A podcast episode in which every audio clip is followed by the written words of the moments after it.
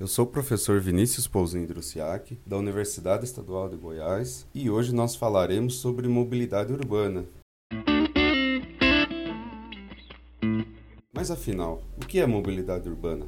A mobilidade consiste em todos os deslocamentos que são realizados para diversos fins no contexto da cidade. Sair de casa para ir ao trabalho, para a escola, para a universidade, ir ao comércio, ir para locais de lazer e convívios sociais, constituem a mobilidade urbana, ou seja, é uma prática social. Por sua vez, os transportes, que são os meios de circulação, bem como sua estrutura, são elementos essenciais para que a mobilidade urbana aconteça. Mas quais são os principais problemas relacionados à mobilidade urbana? Congestionamentos de veículos nas ruas ou lotação do transporte coletivo são alguns deles, talvez os mais conhecidos entre nós, mas estão longe de serem os únicos esses tipos de problemas apenas refletem questões mais estruturais, ou seja, resultam de opções equivocadas de desenvolvimento urbano ao longo do tempo. Um exemplo disso podemos perceber no grande incentivo que sempre foi dado ao transporte individual ao invés de priorizar o público coletivo. E aí eu falo que o transporte individual é esse feito majoritariamente por carro e motocicleta.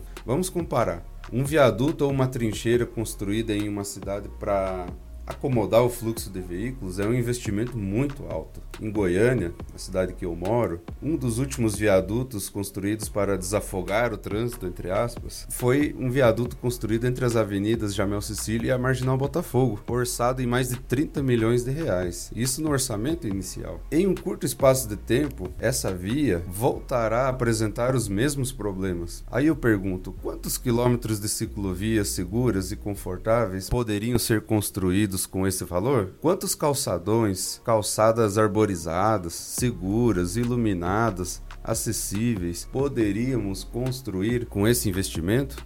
Você sabia que, apesar da enorme quantidade de veículos individuais presentes, a maioria da população não possui e nem se desloca através de carro e motocicleta? Então, por que se investe tanto para uma minoria e menos para a maioria? Há vários fatores que influenciam em nossa mobilidade urbana, como, por exemplo, a renda, faixa etária, a oferta dos meios de transportes, condições físicas e de saúde e, principalmente, o lugar onde vivemos na cidade. Quando relacionamos todos esses elementos, vemos o quanto a desigualdade urbana é presente. Afinal, nem todos têm acesso a oportunidades dado as restrições à mobilidade. Na periferia de Goiânia, por exemplo, as condições de mobilidade somada à falta de equipamentos urbanos e oportunidades promove uma injustiça social enorme. Quem reside nesses lugares são os que percorrem mais quilômetros e gastam mais horas na sua prática de mobilidade urbana.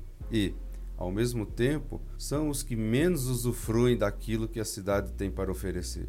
E você?